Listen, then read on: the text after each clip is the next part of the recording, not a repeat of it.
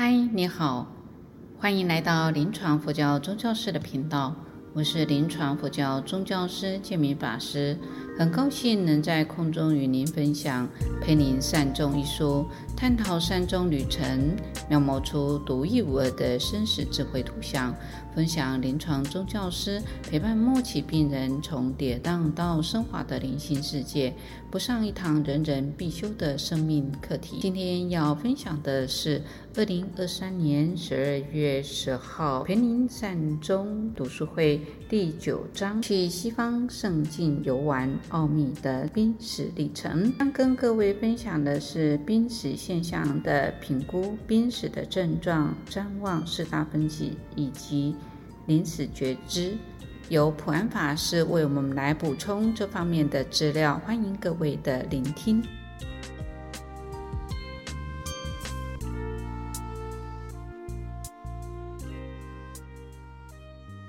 《陪你善终》这一本书里面，哈。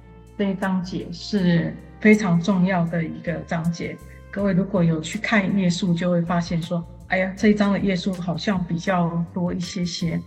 那我们讲一下为什么会这么多的篇幅来讲这个部分，主要还是因为，呃，这还真的是在临床里面比较少被记录到的部分。我们以前早期都是要。仰靠从护理人员那边、医护人员那边做到一些临床的观察，那这些临床的观察比较多见于是医护人员的一些记录，可是因为它不是医疗常见的现象，比较不会容易说被系统性的记录下来。南华大学的那个生死系有几位博士、硕呃硕士生、研究生，他们有做了一个这样的研究。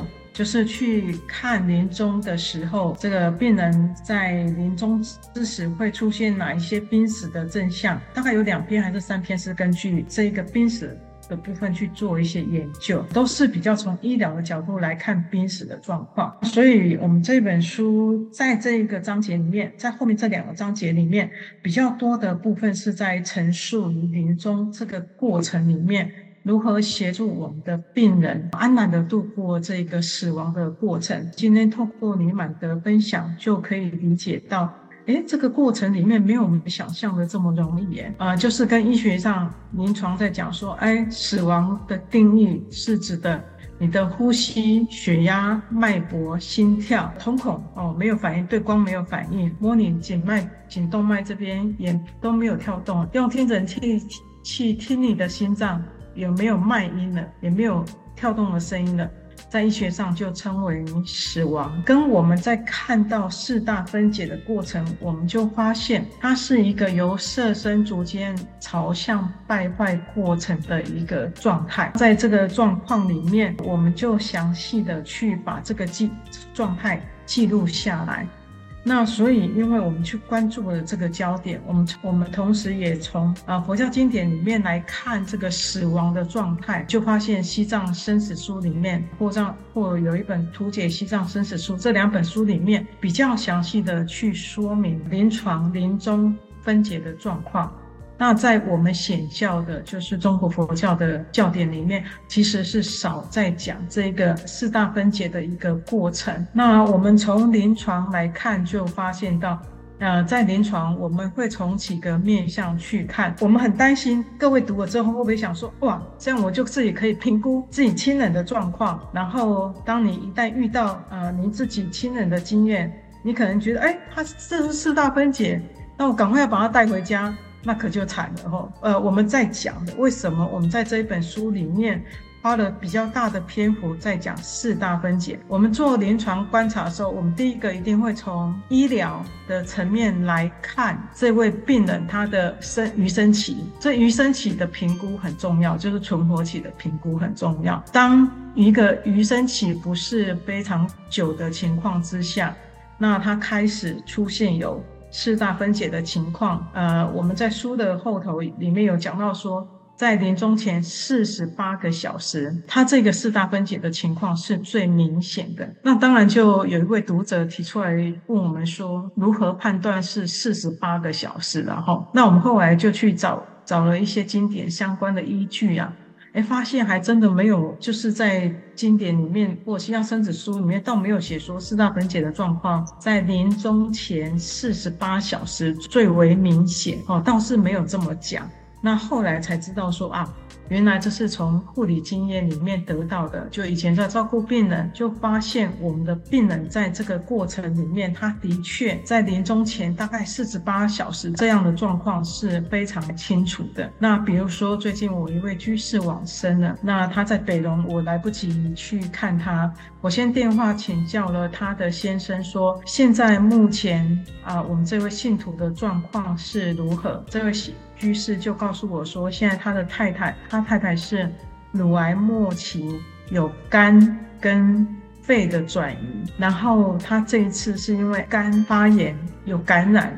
所以不断的腹水，他肚子变得非常非常的大。然后他现在，我说那他意识还清楚吗？他说不清楚。他现在的状况已经陷入肝昏迷。我又问他说，请问肝昏迷几天了？他说已经两三天了。接下来我又问他说，那他的呼吸的状况呢？大概一小一分钟。几下，他说他呼吸非常的慢。那我再问他说，他有没有吃任何东西？他说他已经。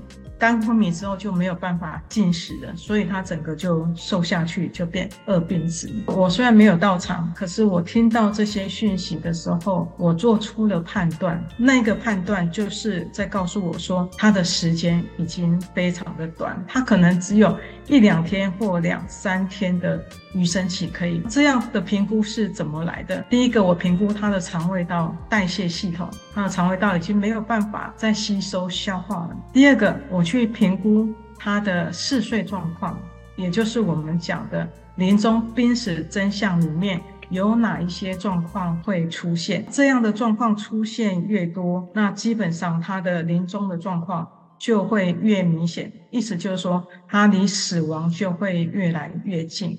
那越接近的时候，基本上来讲，就是好转的几率就会变得比较高。再来，因为他肾脏已经没有什么排尿，那因为没有排尿的关系，所以尿毒还有腹水就会让他的心肺系统开始慢慢的功能降低啊。所以他虽然没有出现 disreto 的声音，或者是血氧下降、血压下降的状况，可是根据肠胃系统、神经系统还有他的那个肾脏系统跟心肺系统这四个大项目来看，我们就发现他应该快要死亡了。呃，也不是说这四个项目就可以评估出一个人是不是要死亡。我们在濒死的这个观察濒死这个部分，还有一个部分就是会看他的症状，比如说刚刚提到的呼吸形态是怎么样，他的皮肤外观有没有改变，像有一些病人。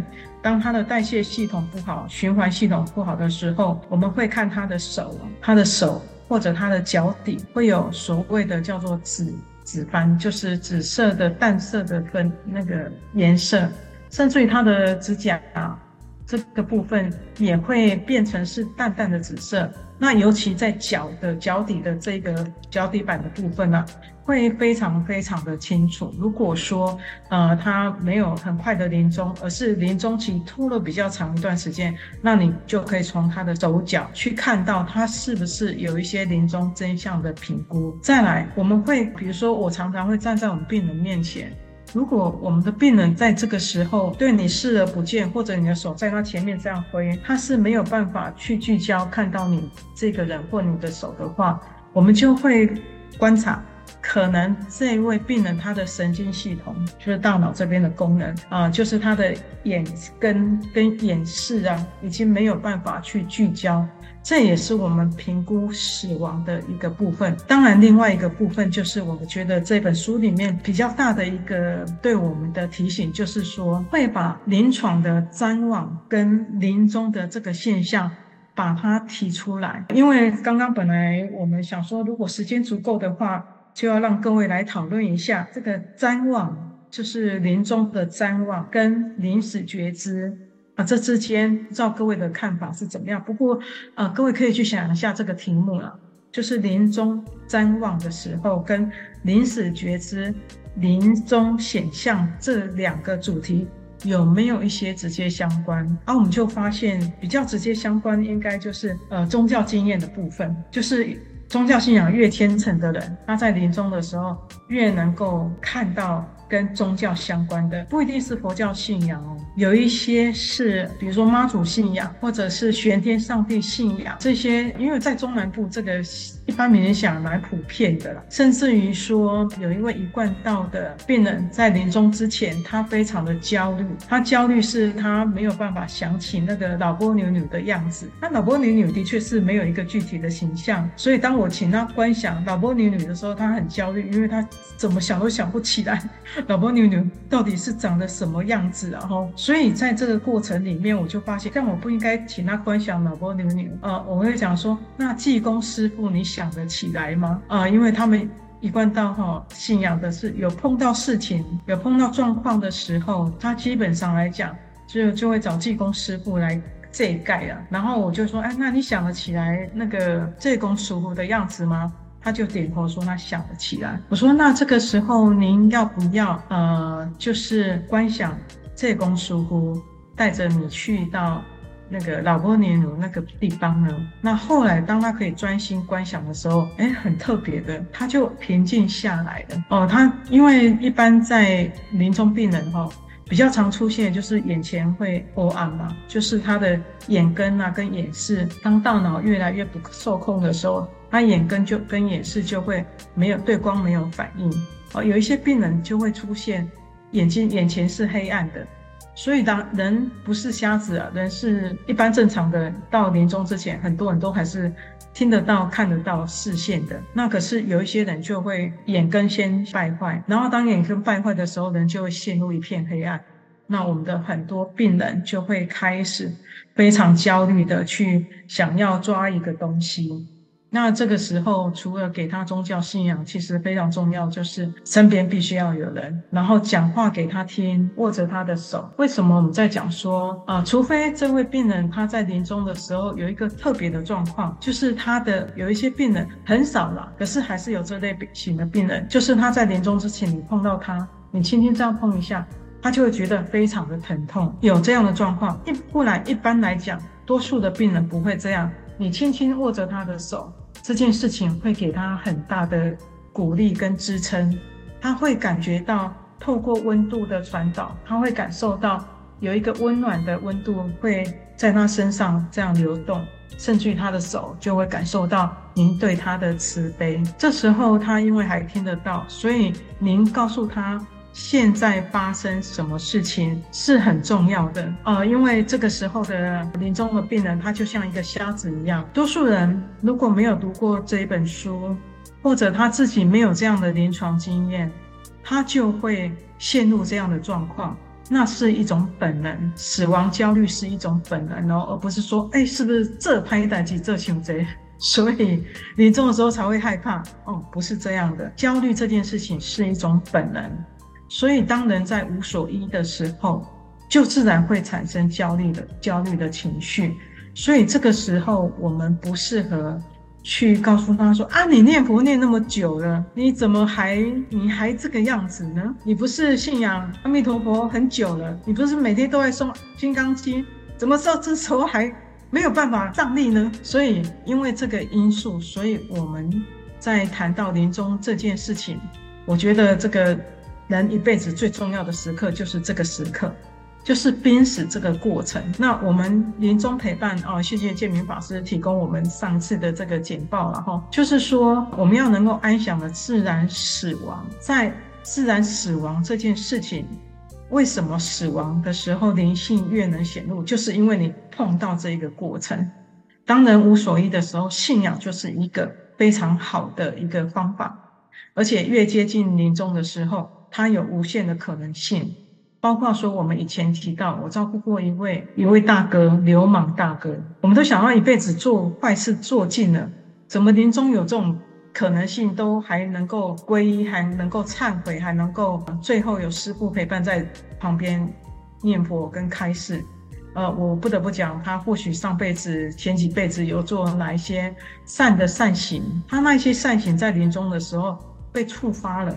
所以从他身上，我修正了自己一个观点，我说这个临终一刻不能只看眼前，要看的是你，你过去是，你现在是你做了什么。所以我一直非常相信这件事情，临终有无限成长的可能性。呃，接下来这一张 PPT 就是跟各位介绍一下，就是《逃走》这一本书哦，里面呢、啊，那一本书就是在我们还没有。陪你善终这一本书之前，呃，我一直在阅读的一本工具书。那他在那个同时，书里面有引到欧阳提到的存在心理治疗这本书里面，他提到一个部分，说我们只有在对于自身面对死亡自己。的死亡的时候，我们才能够去面对自己的死亡。就是说，临终经验，我们虽然还没有走到那个过程，可是我们要迈入临终的过程里面，我们就发现有很多的状况是我们未曾经验过的。那这些研究在早期是比较多的，可是因为或许我觉得是我们华人的文化思想概念的部分部分。呃，这个部分是没有这么多的研究。那好走这一本书里面就提到临死经验这个部分，很多他提到说，因为人接近临终了，我们看到这些临终的状况，我们更能够启发内在的能量状态。这样的一个能量状态是一个非常大的一种能量状态。所以有时候我们可能会想说，有一些人可能会想说啊，师傅，你来家你勇敢吗？这这个时候你还能够陪伴那个临终的病人，甚至于他在你面前断气，你都不惊去刷掉哦。他们会觉得中阴身这个状态是一个很负向、负面，就是我们华人的文化思想。觉得这是一个非常不好的一个形态状态，所以你在死亡现场的时候，你可能会因此而受到干扰啊，这是常常有很多人会问的问题。然后这个濒死经验为什么它非常重要的是，它有可能在这个时刻，你能够觉醒到很多你意想不到的状态，包括我们在书里面有提到很多的个案，他在临终的濒死经验。让他去看到念佛，原来往生之后的世界是这么美好的。当他可以感受到这样的状况的时候，他根本不畏惧死亡。可是我们现在为什么会怕？就是身体太痛苦。第二个就是说，那个死亡过程到底是怎么样，我们都不知道。然后我到底念佛有没有够？够到阿弥陀佛要来接我们？这是我前两个礼拜在病房一直。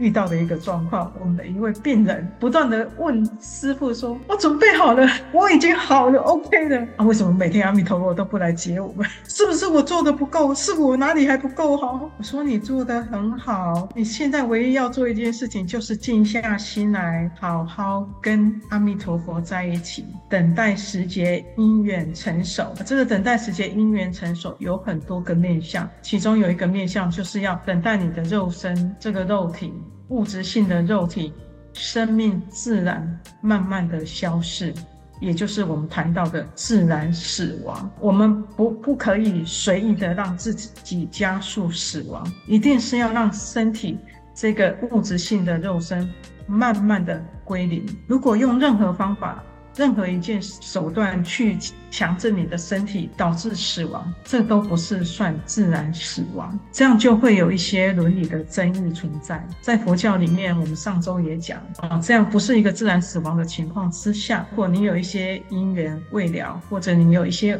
业力还未来得及你去做一些消融的话，那你可能就是要要下辈子再再来一下，然后。或者是哪一次就会会又碰到这样的一个因缘，所以这一本书在提到这个形体生命的消解，也是最生命自然史最后一个过程，就是五蕴消融的过程。有宗教信仰的人，在这个时刻，如果他能专心在他他的宗教信仰上面，他自然就会看到他内在的光明。所以这个时刻是，所以这一刻是非常重要的时刻。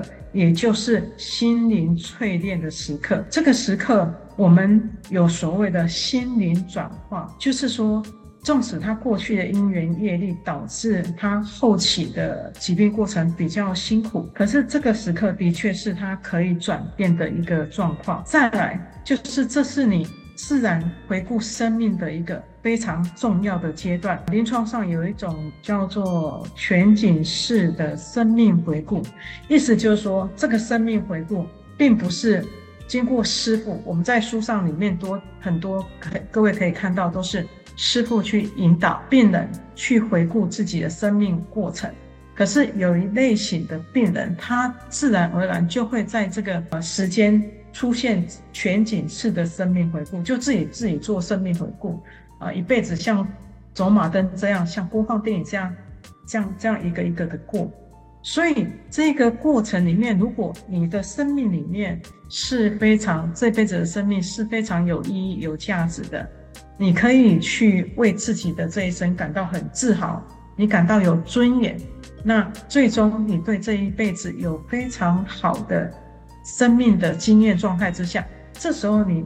最后一刻，在你形体消融的时候，我们转变到这个我们的信仰上面。那从这个信仰上面，我们就可以看到这一个部分对我们是来讲是非常的重要的。刚刚有提到，呃，临终这件事情非同小可，就是在我们那个有宗教信仰的人呢、来讲，就是在这个最后的时刻。我们要掌握这个最终的时刻，因为这是你跟你内在的，不管是内在的光明，或者是你的信仰，不不论哪一种信仰，啊、呃，哪一类型的信仰，你可以跟你的信仰在一起，就是这一个时刻。一旦你能够。感受到、享受到这样的一个感受宗教经验的感觉的时候，你就会对这个死亡过程你是无所恐惧的哦。所以，我们为什么一直在强调这个部分的深刻理解是可以协助任何人去走生命最后一里路，非常好的。各位都可以成为最好的陪伴者。对，那这这一章呢是赵老师呃他在教护理人员评估病人的余生期。那我觉得我哎，我们宗教师这一张还蛮好用的。如果他走到以月或周来看，那我们就可以很清楚的知道，那个四大分解的状况已经开始慢慢在产生了。除非他会忽然碰到一个感染，比如说那个感染发生在，比如说像我那一位信徒，他是一个肝昏迷，他是然后腹水的状况，然后有感染，所以导致他本来还有好几个月的时间，那就在呃上个礼拜呃就在礼拜。上个礼拜三就往生了。那如果他没有遭受这样的感染，我们就可以算，当他四大分解的情况出现之后，那我们大概会计算得出来，他大概离死亡时间多近。越接近死亡的这个时刻，越需要我们来协助他走临终最后这一刻。所以各位的存在非常的重要。因为你可以协助他安稳的走向该走的道路啊！如果各位在这个过程有一些问题或什么的，您有问题，您可以可以分享在我们的讨论里面。那我们等一下或许可以跟各位回复一下。这也是库波斯他在讲临终五阶段的内在历程，这个也是从那个从好走这一本书我们去整理出来的。一般多数会知道这个五阶段大概是否认、愤怒、讨价还价、忧郁跟接受这个过程。可是我们从《好走》这本书整理的资料出来，发现说，哦，原来还有所谓的内在的历程。这个否认，如果你的亲人在否认的话，请你不要去直接就。Pass 掉他，请你要去想啊，他的否认就是要维系自我感。如果他开始跟你愤怒，请你也不要怪他，他把气发到你身上，你都不能怪他，因为他在焦虑啊，他真的很焦虑，所以他找不到人可以发泄，他只有发泄到最亲近的人身上。宗教师去探视病人，有时候也会接招，接到这个招。那他在愤怒，就表示是他的意识，他的大脑已经觉察到。他的死亡已经不可避免。当人有这样的觉察的时候，就会开始焦虑。那当他要跟神明、跟医生，甚至于跟佛祖讨价还价，让他度过这一关，他就会好好的面对，改变他的生命，他就不要再过像以前这样的生命了。而只要他可以过这一关，这个都在讨价还价的过程，那就是我们内在自我试图恢复以前的状态。可是如果是临终病人，他就没有办法恢复哦，他就会慢慢走到身体物质的色身一直败坏、一直败坏的过程。那这个败坏的过程呢、就会让我们的病人会产生一种忧郁的情绪。所以大概十位病人过来我们心灵病安宁病房，大概有八位、七位是。会被诊断有忧郁症的呃状况，甚至于有一些会有中度重度忧郁症，就是重度忧郁症指的是会自杀或者用其他方式想要解脱自己的生命，甚至有更极端的方法，就是呃跳跳楼这样，他用极端的方式解决掉自己的生命，因为他没有办法接受。自己即将死亡，在一本有一本书叫《伊凡伊里奇之死》哈，这一本书小小的，可是非常精彩，非常好看。我觉得各位这本书看完倒是可以去看一下这一本《伊凡伊里奇之死》哦。这一本书是托尔斯泰呃一个著名的小说家所撰写的，他在写的是一位法官在面对他自己生病，从生病到死亡之前的内心状态哦，我就觉得他超厉害的。他写的就非常符合临床的状况，所以我们临床去看到那个状况，哦，就发现，哦天哪，这位法官到什么时候才接受他的死亡？到他即终即将快要临终的时候，有一天他很愤怒地向上帝提出质询，他认为上帝欺骗了他，他这么的虔诚。为什么让他呃走到这样的阶段，他的身体都不能好起来？然后他对着上帝又哭又闹又叫说：“你欺骗我，你欺骗我！上帝，你为什么要欺骗我？”等他哭完闹完也发泄完之后，那一个夜晚，他突然觉得他自己掉入一个很深的深洞里面，深渊里面。那一刻，他惊醒了，他意识到自己好像身体已经不可逆的没有办法回到以前了。虽然他要试着恢复自我，可是他发现全世界最在乎他的人只有他自己，还有他的仆人，他的太太，他的小孩一点都不关心他。所以他说：“上帝，我要跟你忏悔，我对你生气了，我应该对对我自己生气，而不是对你生气。亲爱的上帝，请原谅我，那请你接受我的忏悔。”然后这位伊凡伊里奇亚。这位法官就领了圣餐之后，然后他心里就开始跟他的上帝在一起。从那一刻，他突然可以感受到生命对他的恩典，上帝对他的恩典，甚至于他感受到他的仆人非常关心的坐在他的病床旁边，握着他的手。他说：“世界上还是有人关心我的。”这一刻，他的心灵转化了。当他转化之后，他的心里就。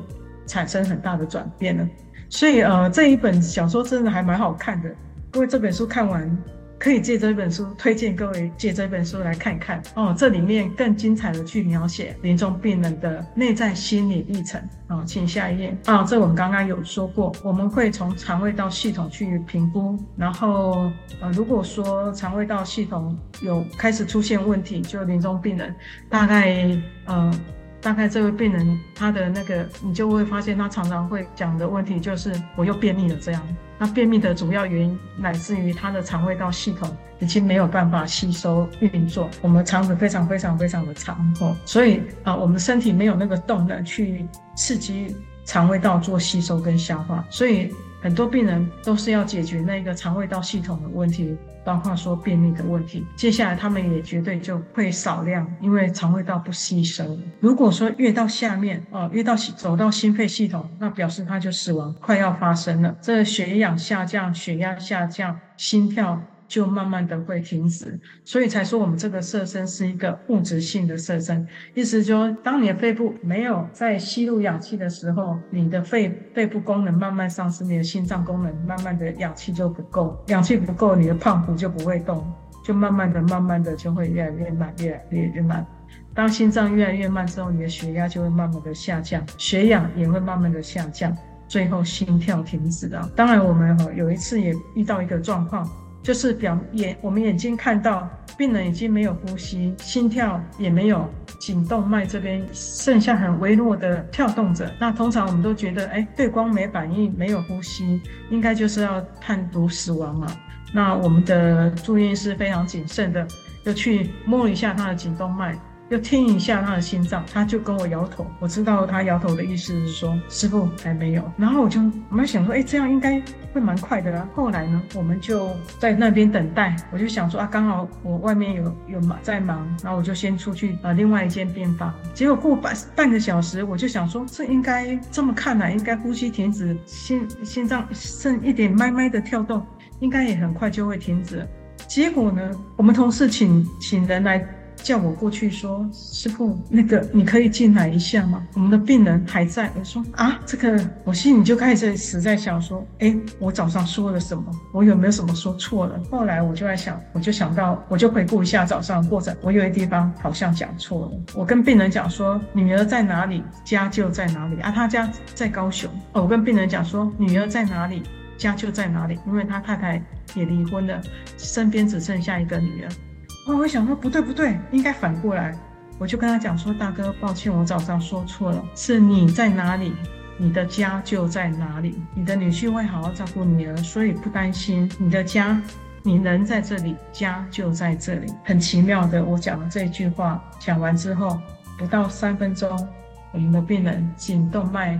停止，心脏也停止。你要说是不是巧合，我很难说是不是巧合。可是因为这个停止的时间太，是一般来讲应该不至于那么长啊。所以这时候临终开始非常重要哦。我们等一下留十分钟，让各位看有没有什么问题想要问的。这就是我刚刚提到的，除了上面，我们还会观察这些状况，这些状况越多。表示病人的余生期越短。我们刚刚提到脚底有紫斑，然后 d i s r a t o 啊，有时候我们会去摸摸病人的脉搏，然后有时候会看他视力是不是。有呆滞或者没有办法聚焦，我们一位法师也做过这这样的研究，去收集病人临终的一些真相啊，这是就是我们刚刚讲到的临死觉知跟临终显象哦，这个在书里面有，请各位啊，刚刚女满已经讲得非常详细，我们就不讲这个慧明法师提到的，他说譫妄就是临终之前情绪的风暴、意识的乱流，譫妄。那如果说过度的譫妄，譫妄到不可控。包括我们刚刚讲说，他的行为已经会影响到别人，伤害到自己。那这个时候，呃，可能团队安宁团队就会讨论，是不是要用药物做临终的镇定，叫做呃，就是临终镇定。然后这里告诉我们，呃，我们每一位各位学习，我们一起来读这本书，最重要的。就是我们在集聚资粮，你所集聚的资粮就是一个火花，因为你有这样的知识能力，所以您在陪伴临终病人的时候，你就可以点燃临终病人的火花。你没有点了火，它不可能有这么漂亮、这么绚丽的火花出现。如果它只是一个泡而已，你没有去点这个火花，各位就是点火花的那一位，所以您去。告诉他死亡是怎么一回事，未来的世界是怎么一回事，去回顾他的生命历史，去认同他善的那个层面，让他在善的层面里面、善的循环里面继续保持这些善的意念。那这个将会协助他在他死亡的时刻与他的信仰有一个亲密的连结。那各位就是有起到那个点火花这一件事情。我们非常害怕那个各位的火花点不起来，很可能啊。如果各位理解的不够，那因为各位比较没有在临床，所以你遇到的机会可能不是那么的多。可是未来如果各位有这样的意愿，更了解，你愿意去协助这些临终的病人，那这些临终的病人就有福报了。他会因为你而去，或许会导正他临终要走的这个区块。所以啊、记得协助他，在临终的时候跟善的意念连接，跟他信仰的高层力量连接。我们从临床上看到非常多的宗教信仰者，他们在面对临终的时候是多么的勇敢，多么的有勇气。所以，嗯、我真的觉得，当他一旦可以跟这个力量连接的时候，我们你会感受到一个特别的状况。就是你会对生命开始产生很大的感动，然后你对生命会产生很大的敬意。这是我从我们的临终病人身上学习到的。以前很死脑筋放不下的，在看到我们的病人这样的状况的时候，我告诉我自己：有什么不可以放下的呢？有什么不能放心的呢？我为什么还要执着这件事情呢？我非常感恩我们的临终病人教导我的，让我。慢慢的变得更好，那他用他的生命来教导我，这是我一辈子非常深刻、非常难忘的回忆哦。所以各位在做中的陪伴的时候，我们必须要做自我提升。意思就是说，如果你在你的宗教信仰上面，我们要更加的努力用功，而且同理心是必须要有一种有高度的抽象思想。意思就是说，临终的病人他都在临终的过程了。如果你还用太社会性的东西来看着他，这个就不是很 OK。就是我们在讲为什么共在、共情、同理非常困难，就是要展现更高层的同理心，就是你要发掘这一个病人他内在的生命经验跟情感，你对这个经验跟情感有一种直观能力，再加上你的经验的一个反思，就是说你在临床累积够经验，你知道之后。然后你继续继续提升你的自我的意识层级，就是说陪伴临终病人，如果你是一个比较我们所谓的物质性的、比较追求世俗性的状态的一个一个特质性格的话，那你在陪伴临终病人，你应该比较容易卡关。这个卡关就是你不太能够了解。病人的状态，谢谢。这是我啊，今天大概简短的跟各位做一下这样的导读啦。因为在这一本书里面，这一个章节真的是呃重点中的重点。好、哦，所以就是说，请各位，我我们就借由这样的，这因缘也很具足，刚好女满导读的师姐导读的很详细，然后后面再为各位做这样的一个补充啦。然后玉成问到说，神经系统的丧失，他的有约，然后临终推爷爷下去散步，爷爷要抽烟，这个你觉得他不应该再抽烟？不是只有玉成碰到这样的问题，我们也一样碰到这样的状况。还说，哎，师傅，啊，这个病人要抽烟，最后。时间他要抽烟，还要让他抽吗？让他抽啊，因为他抽这一支烟，并不会去影响到他的病情。然后，呃，其实很多人对抽烟概念不是很好。可是啊，我们就发现我们的病人在抽烟的时候，都是什么时候会抽烟？就是。他想要静一静的时候，他可能你就会发现呐、啊，这是我陪伴病人的经验。他在抽烟的时候，他也不是说点了之后就一直吸呀、他是点着，然后就夹在手上面，就一直夹着，偶尔吸一口，然后就撒，然后就又手又拿着，那直到他大概只有一半嘛，这烟才一半而已，他就把烟这样就把它拧掉了。所以那一根烟大概他只抽了两口这样。那我就发现这个时候，我问病人说。